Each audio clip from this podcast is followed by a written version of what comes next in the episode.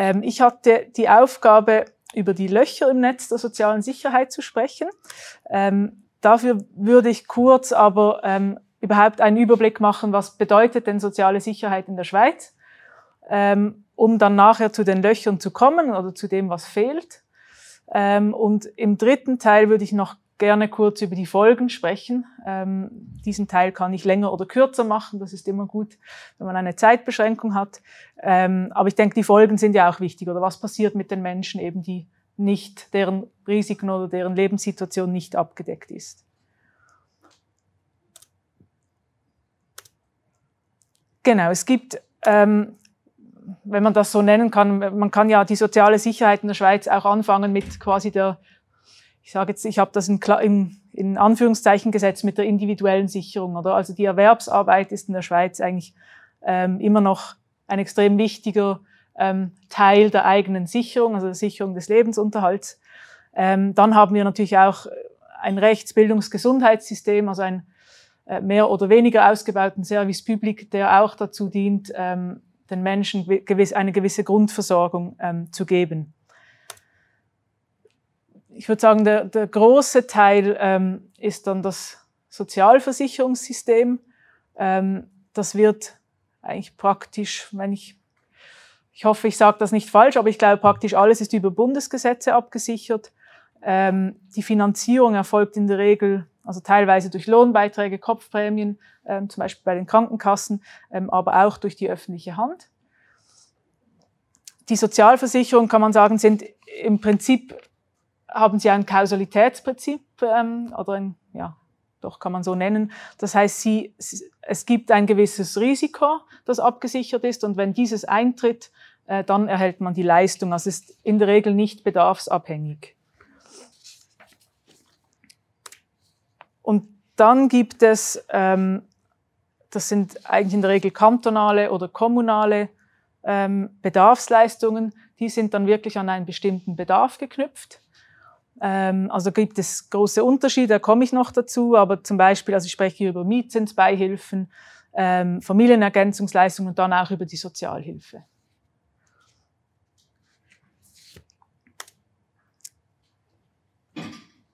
Die Sozialversicherung, ich habe das mal so irgendwie dargestellt gefunden nach diesen fünf, ähm, kann man sagen, Risiken in Anführungszeichen, wenn man die Familie auch als Risiko betrachtet. Ähm, quasi aufgegliedert und unten sehen Sie die, die Bundesgesetze eigentlich, welche diese ähm, Risiken absichern sollen.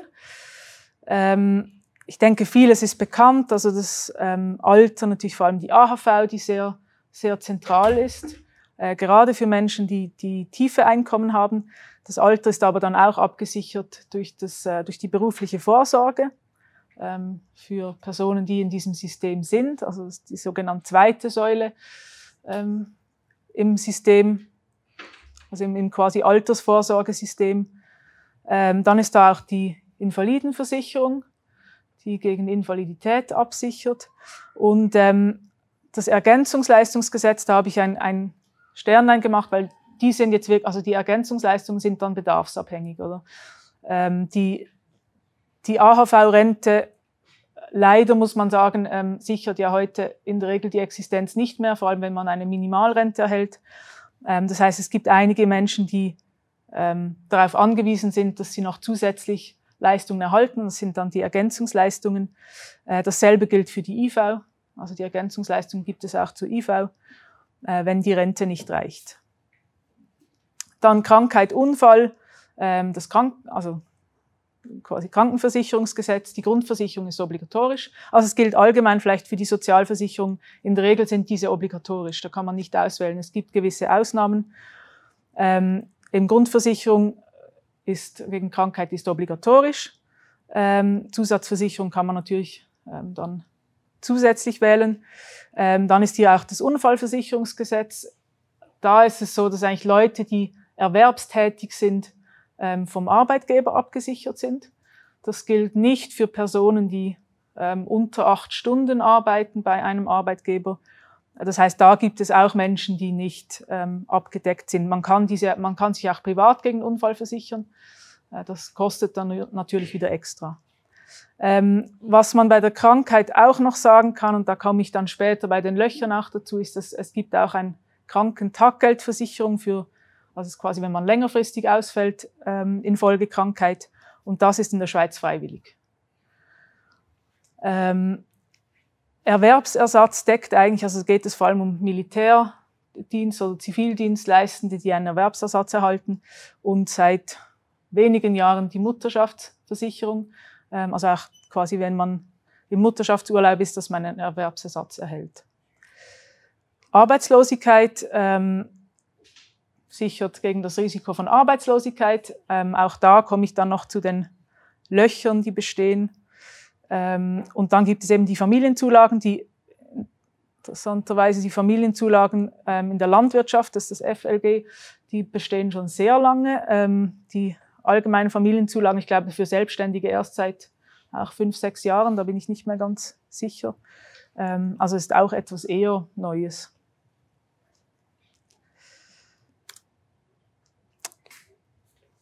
Dann ähm, zu den Bedarfsleistungen, die eben in der, Regel, in der Regel also sehr häufig kantonal sind, teilweise auch kommunal.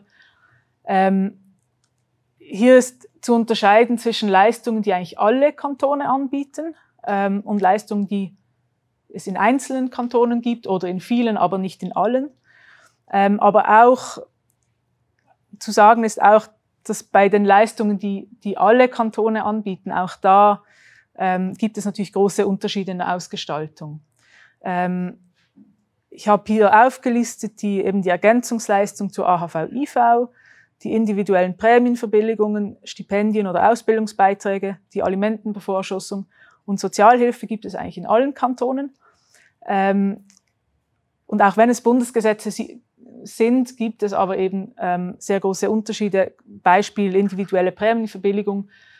Ähm, die Ausgestaltung ist praktisch den Kantonen überlassen. Also geht es nicht nur um die Auszahlungssysteme, sondern eben auch um die Höhe. Also es gibt einen Anteil, den der Bund zahlt und einen Anteil, den der Kanton zahlt. Ähm, und der Kantonsbeitrag, ähm, der variiert von Kanton zu Kanton sehr stark. Es gab eine Zeit, in der die Kantone wirklich da massiv gespart haben. Ähm, es ist wieder ein bisschen besser, aber es gibt immer noch die äh, Kantone, die wirklich sehr wenig ähm, unterstützen. Ähm, bei den Stipendien ist es ähnlich. Also es gibt zwar ein Konkordat, aber ähm, also in den, ich würde sagen, in den meisten oder allen Kantonen sichern die Stipendien eigentlich die Existenz nicht. Äh, und in vielen Kantonen werden primär auch Tertiärabschlüsse unterstützt. Also es, geht, es werden nicht alle Ausbildungen dann ähm, auch effektiv unterstützt. Bei der Alimentenbevorschussung gibt es meines Wissens eine, keinerlei Harmonisierung, ist alles gescheitert bisher. Ähm, auch da, also es gibt in den meisten Kantonen ähm, werden nur die Alimenten für Kinder ähm, bezahlt, nicht für eh, ähm, ehemalige Ehefrauen oder Ehemänner. Ähm, und das Auszahlungssystem unterscheidet sich dann auch sehr. Und bei der Sozialhilfe, da komme ich noch dazu, gibt es, ähm, auch wenn es quasi gesamtschweizerische Richtlinien gibt, eben auch große Unterschiede, auch zwischen den Gemeinden dann. Dann gibt es verschiedene Leistungen, die es wirklich nur in einzelnen Kantonen gibt ähm, oder eben in, in vielen. Ähm, es gibt vier Kantone, die Ergänzungsleistungen für Familien eingeführt haben. Ähm, aber auch da ist die, äh, die, die Ausgestaltung sehr unterschiedlich. Ähm, es gibt in gewissen Kantonen Elternschafts- oder Mutterschaftsbeihilfen. Es gibt Mietzinsbeiträge in verschiedenen Kantonen, ähm, die sind auch sehr unterschiedlich ausgestaltet, oder dann noch ähm, quasi zusätzliche Arbeitslosenhilfen. Also alles, das sind eigentlich alles Leistungen, die armutspräventiv wirken sollen, also die verhindern sollen, dass Menschen ähm, in Armut geraten.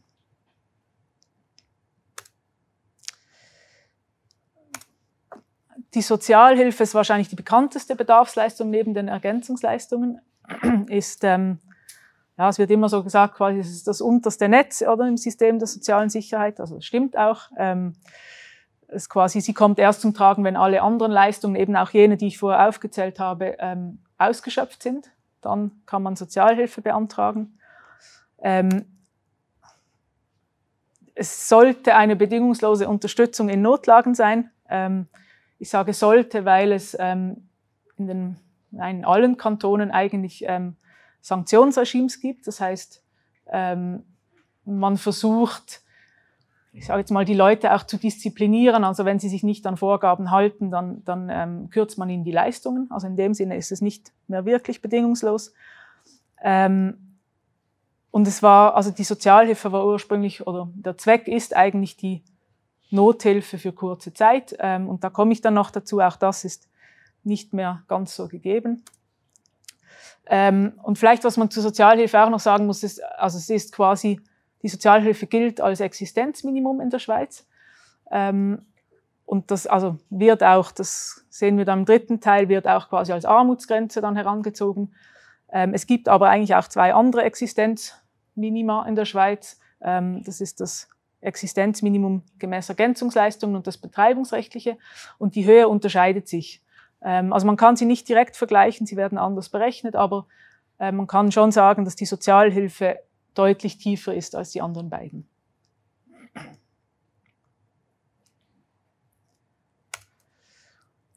Genau, und wo, wo sind nun die Löcher? Ähm, ich habe das versucht zu gruppieren für mich in ähm, nicht oder schlecht abgedeckte Risiken, schlecht abgesicherte Personengruppen und Arbeitsformen und dann auch nicht existenzsichernde Leistungen, also Leistungen, die es gibt, aber die einfach nicht ausreichen. Ähm, bei den nicht oder schlecht abgedeckten Risiken ähm, ist natürlich äh, die unbezahlte Care-Arbeit oder Sorgearbeit immer ähm, wieder ein großes Thema die unbezahlte Sorgearbeit, also das heißt, wenn jemand ähm, Kinder oder, oder Angehörige pflegt, also ältere Angehörige zum Beispiel, ähm, die ist nicht sozialversichert, weil sie, also sie gilt nicht als Erwerbsarbeit. Ähm, also das heißt, man hat keine Arbeit, also wenn man quasi einfach Kinder betreut, 100 Prozent, hat man kein Anrecht auf Arbeitslosengelder. Ähm, Sie ist auch nicht berücksichtigt bei der beruflichen Altersvorsorge. Bei der AHV gibt es ähm, Betreuungsgutschriften, aber bei der beruflichen Altersvorsorge, also bei der zweiten Säule, gibt es das nicht. Ähm, das heißt, Menschen in der Regel, muss man sagen, in der Schweiz immer noch Frauen, die ähm, die unbezahlte Care-Arbeit leisten, haben sehr häufig keine zweite Säule, weil sie eben zu wenig Erwerbsarbeit leisten und die Care-Arbeit nicht abgesichert ist. Dann ähm, länger dauernde Arbeitslosigkeit, das heißt in der Regel länger als zwei Jahre. Ähm, die ist auch eigentlich nicht oder schlecht abgesichert, eigentlich gar nicht. Ähm, man wird quasi nach, in der Regel nach zwei Jahren ähm, aus der Arbeitslosenversicherung ausgesteuert. Das heißt, man hat kein Anrecht mehr auf Taggelder der Arbeitslosenversicherung. Ähm, und nachher lebt man vom Ersparten, wenn man das hat. Ähm, oder sehr häufig eben ist man dann irgendwann auf Sozialhilfe angewiesen. Ähm, und ich finde es immer noch wichtig, eben auch zu sagen, es, es bedeutet eben nicht nur, dass man die Taggelder nicht mehr hat, sondern es bedeutet auch, dass man, dass die Unfallversicherung nicht mehr automatisch bezahlt wird. Vorher ist man unfallversichert durch die Arbeitslosenkasse ähm, und man kriegt auch die AHV-Beiträge nicht mehr bezahlt. Das heißt, dafür muss man selber sorgen und das kostet Geld. Dann der dritte Punkt ist der Arbeitsausfall wegen Krankheit. Und hier meine ich nicht, wenn man quasi drei, fünf Tage ausfällt ähm, wegen einer Erkältung oder Grippe, sondern wirklich, wenn man längerfristig äh, nicht arbeiten kann, weil man ähm, eine Krankheit hat. Ähm, diese ist, das habe ich vorher so angetönt, ähm, es gibt, also man, der Arbeitgeber versichert häufig die Arbeitnehmenden, ähm, aber das ist freiwillig, also es ist eine freiwillige Krankentaggeldversicherung. Ähm, und es gibt eben sehr viele Arbeitnehmende, die zum Beispiel, wo das im GAV nicht drin ist, ähm, oder wo der Arbeitgeber das einfach, also es gibt auch Arbeitgeber, die das ohne GAV machen, aber sehr häufig auch gerade in, in äh, Tieflohnstellen oder prekären Arbeitsstellen wird keine Krankentaggeldversicherung abgeschlossen. Ähm, und natürlich auch die Selbstständigen haben diese nicht. Äh, und man kann sich privat versichern, das kann man machen, aber diese Versicherung ist extrem teuer. Also das glaube ich, werden die wenigsten machen.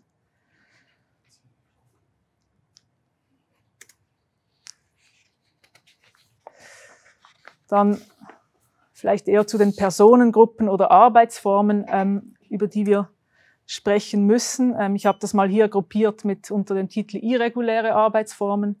Damit meine ich die sogenannte Plattformarbeit, also Leute, die, die sich quasi über eine Arbeit für einen Job ähm, einschreiben, meistens eben nicht angestellt sind. Das, da spricht man über sogenannte Scheinselbstständigkeit. Ähm, das sind Leute, die mehrfach beschäftigt sind, also verschiedene Jobs machen gleichzeitig und ähm, auch die Arbeit auf Abruf, meistens im Stundenlohn und häufig eben auch ohne ähm, Garantie auf, eine Mindest, auf einen Mindesteinsatz.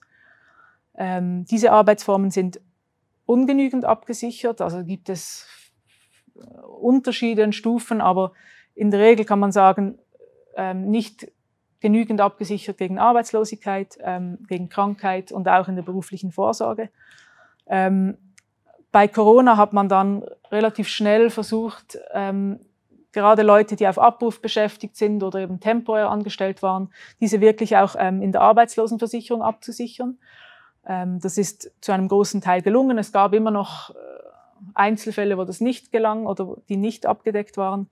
Aber ähm, ja, ich hoffe doch, dass man jetzt auch das weiterzieht, ähm, dass das nicht einfach quasi eine ähm, Episode unter Corona blieb, dass man gemerkt hat, dass gewisse ähm, Arbeitsformen eben nicht abgesichert sind.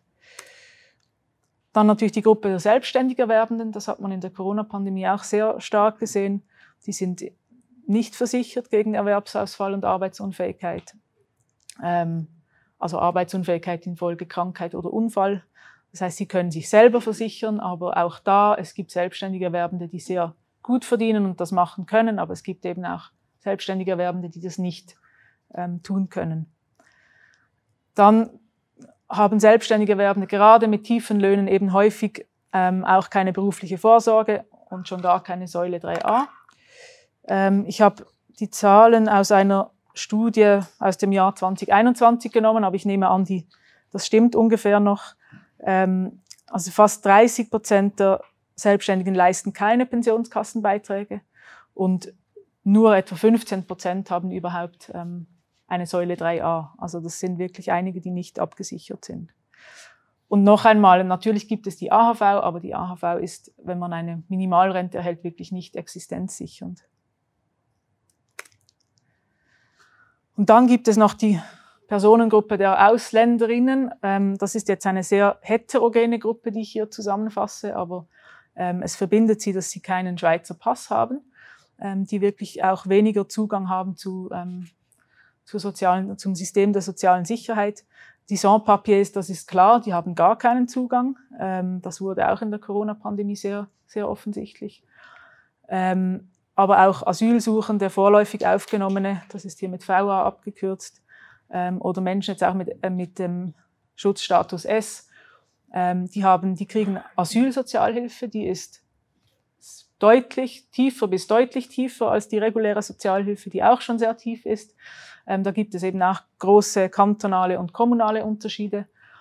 Ähm, und dann muss man unterdessen auch über die Personengruppe mit B- und C-Ausweis sprechen, also die eine Aufenthalts- oder Niederlassungsbewilligung haben.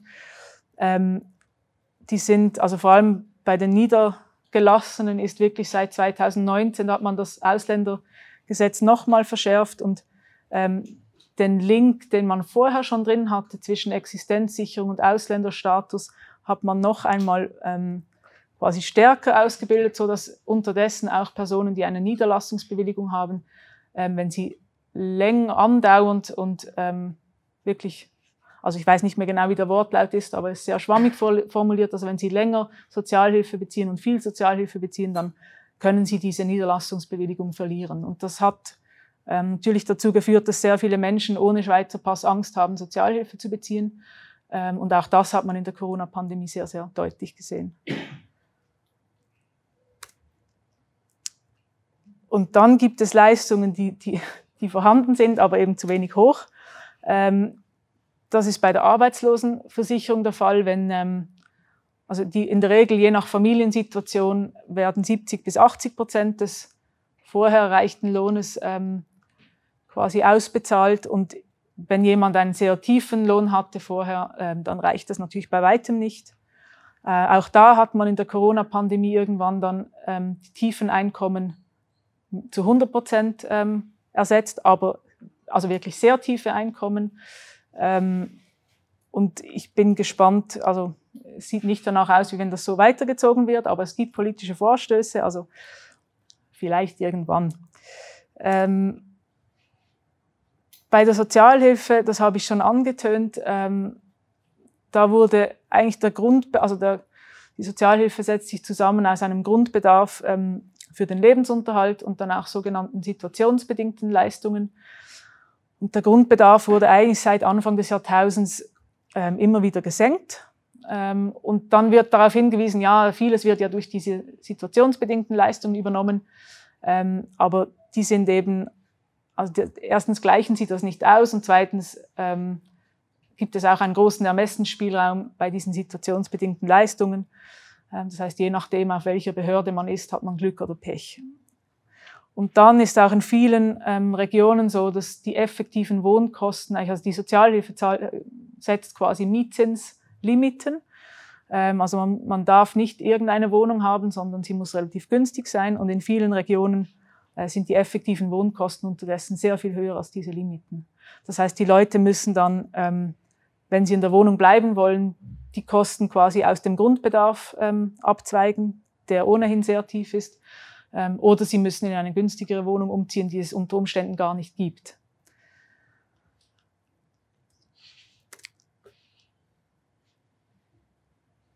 Genau, und dann gibt also AHV-Rente, das habe ich schon ein paar Mal gesagt, die, ist, die Minimalrente ist längst nicht mehr existenzsichernd.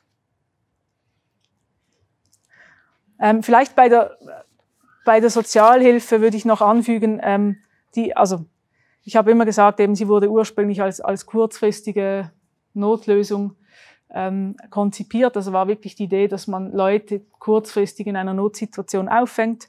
Und unterdessen ist es eben leider so, dass sehr viele Menschen längerfristig, das heißt Monate, aber auch jahrelang ähm, von der Sozialhilfe leben müssen.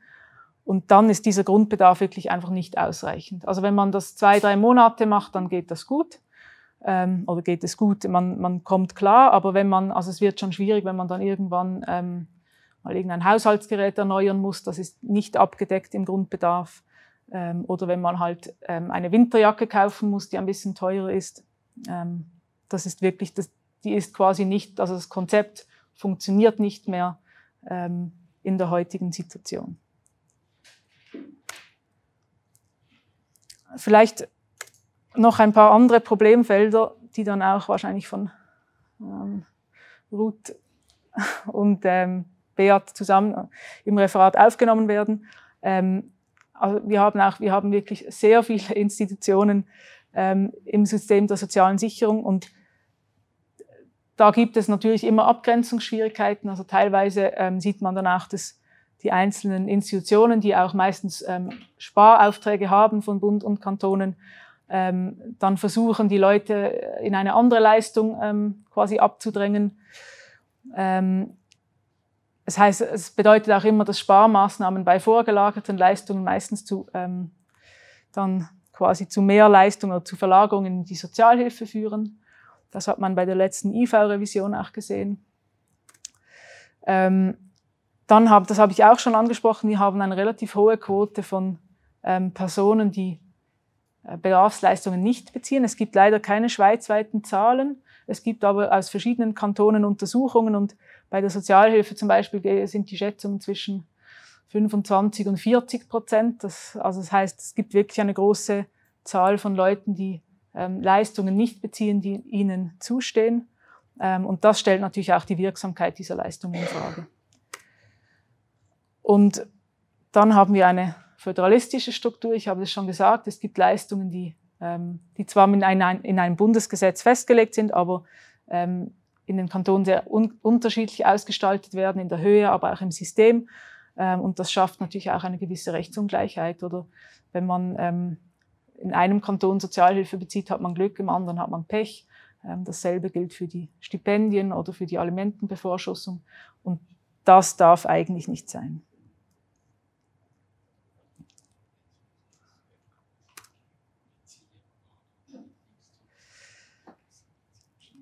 Ich habe noch ein bisschen Zeit, oder?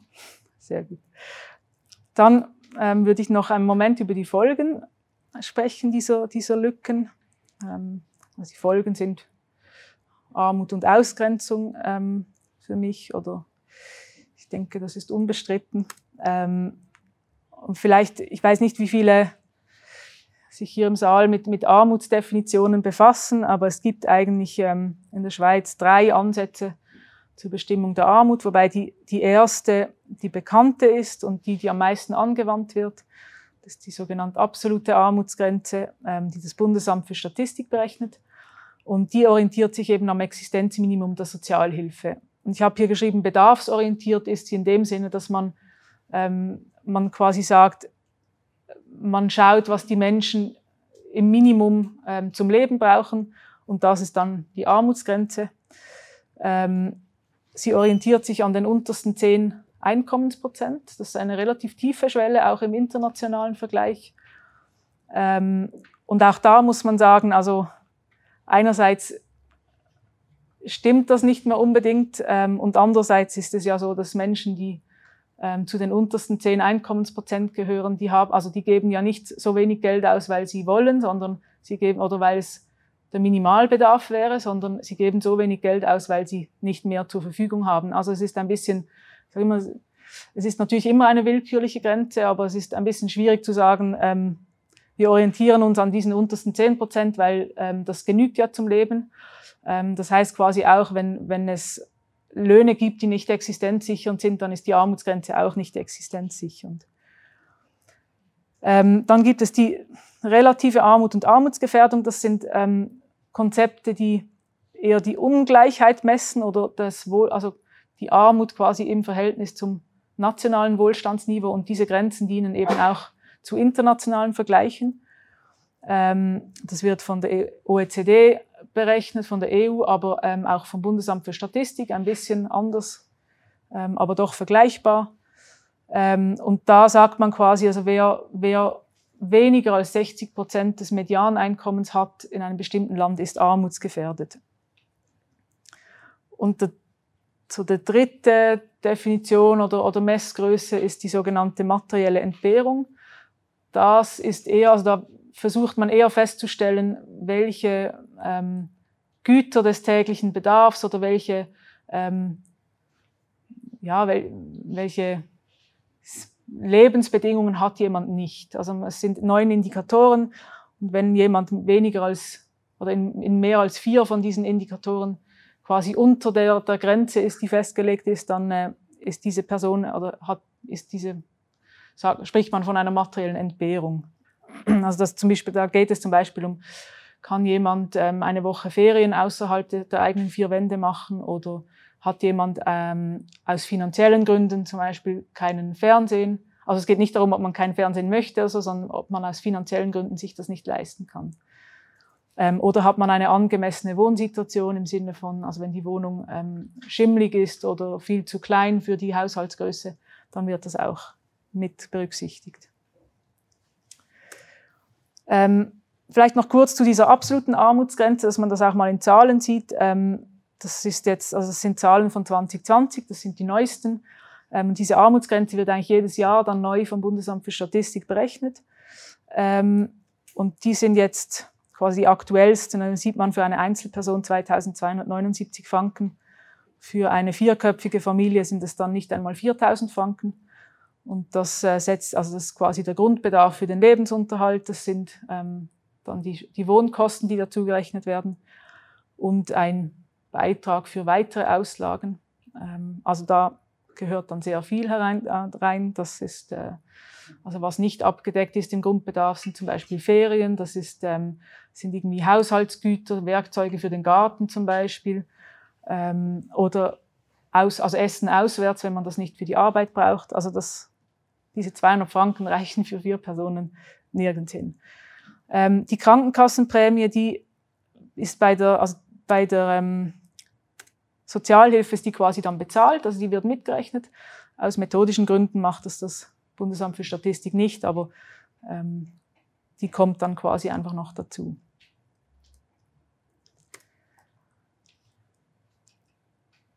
Genau, das ist dann, die, diese Auflistung habe ich ähm, 2018 ähm, war die im, im Beobachter.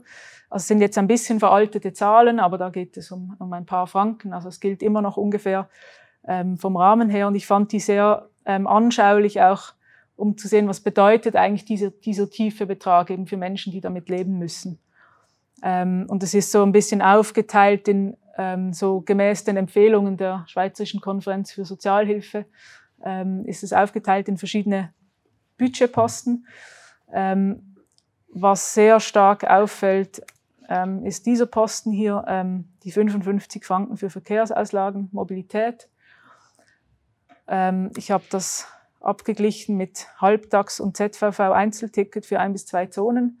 Ähm, also wenn diese 55 Franken für den ganzen Monat reichen sollen, dann kommt man eigentlich nirgends hin.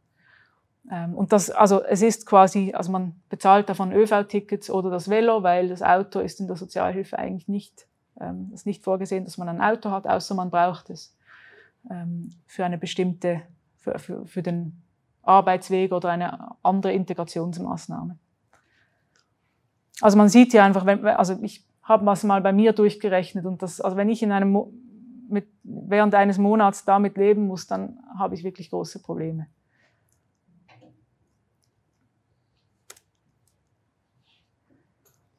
Genau, aber Armut bedeutet ja eigentlich nicht nur ähm, wenig Geld zu haben, wobei diese Komponente natürlich extrem wichtig ist, weil wenn man keine finanziellen Ressourcen hat, man in der Regel auch ähm, wenig Handlungsspielraum hat. Aber es bedeutet, also das ist die erste Komponente oder finanziell, ähm, es bedeutet eben aber auch häufig, dass man, ähm, dass man in anderen Lebensbereichen nicht gut versorgt ist oder dass man keinen Zugang hat. Ähm, die Wohnsituation ist häufig sehr prekär, also zu eng, eben sehr, sehr alte Wohnungen ähm, an gefährlichen Straßen. Die medizinisch, also der Zugang zur medizinischen Versorgung ist meistens eingeschränkt, weil man, also man kriegt zwar quasi die Grundversicherung, ähm, kriegt man bezahlt, wenn man zu wenig Geld hat, aber ähm, man muss ja auch vielleicht mit, äh, Medikamente zahlen, die nicht von der Grundversicherung ähm, übernommen werden oder ähm, man muss den Selbstbehalt zahlen, wenn man zum Arzt geht. Ähm, dann auch die, häufig haben Leute, die ähm, von Armut betroffen sind, eben eine, eine schlechtere berufliche Ausbildung. Äh, und es ist dann auch schwierig, wenn man ähm, zum Beispiel keine berufliche Ausbildung hat, das ähm, irgendwann nachzuholen, weil wenn man eine Weiterbildung macht, dann ähm, muss man in der Regel weniger arbeiten und äh, hat quasi einen Erwerbsausfall. Und die Weiterbildung selbst kostet auch, also das zieht sich dann durch das ganze Leben. Ähm, das hat auch Einfluss auf den Arbeitsmarkt, also man hat häufig weniger, ähm, weniger gute Chancen auf dem Arbeitsmarkt, ist in prekären Arbeitsverhältnissen. Ähm, und schlussendlich eben auch, ähm, das ist ein, eine sehr wichtige Komponente, ähm, die man nicht vergessen darf, dass es auch Folgen hat für das soziale Umfeld. Also häufig ziehen sich Menschen, die von Armut betroffen sind, aus dem sozialen Umfeld zurück, weil sie sich schämen, weil sie auch nicht mehr einen Kaffee trinken können mit Freunden. Und, indem sie, und weil sie auch nicht mehr mobil sind, also weil, sie, weil es eben zu teuer ist, auch wirklich aus, aus dem engeren Umfeld rauszukommen. Ähm, und das heißt dann einfach, dass sie, dass sie sozial immer mehr ausgegrenzt werden. Und so zusammenfassend kann man sagen, dass, dass Armut eigentlich wirklich fehlende Handlungsperspektiven und Lebenschancen bedeutet.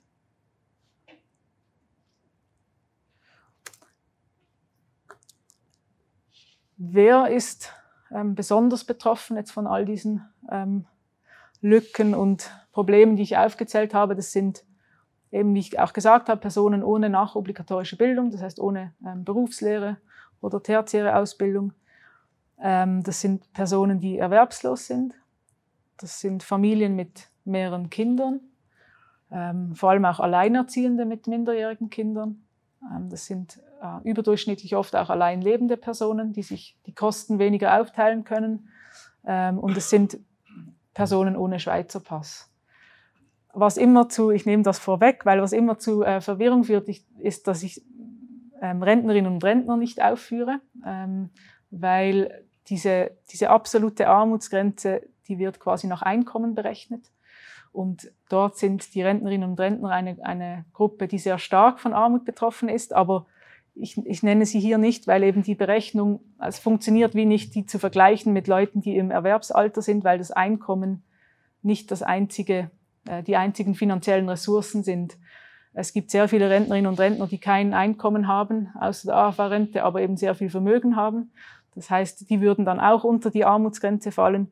Und da kann man das nicht einfach so eins zu eins vergleichen. Aber was man sagen kann, ist, dass natürlich die, die Ungleichheit im Alter noch einmal zunimmt. Also Leute, die im Erwerbsleben sehr wenig Geld haben, die haben in der Regel im Alter noch weniger Geld.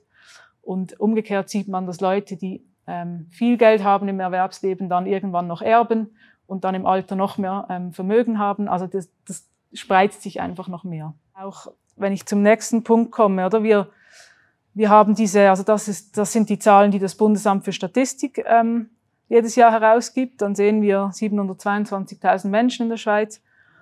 Ähm, sind von Armut betroffen, 1,3 armutsgefährdet. Wir können das auf die Kinder herunterbrechen, aber die Stichprobe ist viel zu klein, um weitere Aussagen zu machen. Also eben zum Beispiel über Working Poor, da ist die Stichprobe dann so klein, dass man eigentlich keine Aussage mehr machen kann. Oder wenn man, es gibt auch keine Zahlen für die einzelnen Kantone dann, weil auch da ist es nachher nicht mehr, also auf Schweizerdeutsch verhebt das nicht mehr.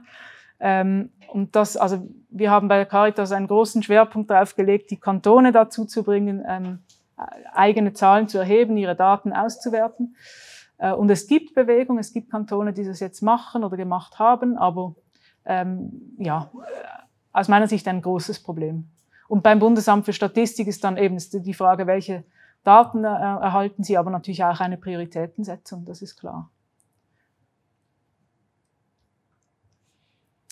Und vielleicht einfach noch kurz, ähm, das bin ich dann am Ende, ähm, wenn man die Entwicklung anschaut, also leider auch hier, wenn wir über Daten sprechen, ähm, wir können eigentlich erst seit 2014 eine Entwicklung überhaupt vergleichen. Man hatte bis 2007 gar keine Armutszahlen, seit 2007 hat man die, aber es gab dann eine Methode, einen methodischen Bruch. Das heißt, ähm, wir können ab 2014 die Entwicklung feststellen und ähm, die ist in der Tendenz steigend, wie man hier sieht. Ähm, man hat unten jetzt die Armutsquote der Erwerbstätigen, da ist es weniger eindeutig. Ähm, aber es ist schon, also es ist ein Problem, das eher zunimmt. Ähm, und daher auch braucht es dringend politische Lösungen. Und das vielleicht noch zum Schluss, auch was vielleicht anknüpfen an das, was Christoph vielleicht so ein bisschen angetönt hat. Ähm, Armut ist kein individuelles Problem, sondern sie ist eben ein Problem von ähm, ungünstigen gesellschaftlichen, politischen, wirtschaftlichen Rahmenbedingungen. Und daher ganz wichtig, dass man auch auf dieser Ebene ansetzt und politische ähm, Lösungen sucht. Merci.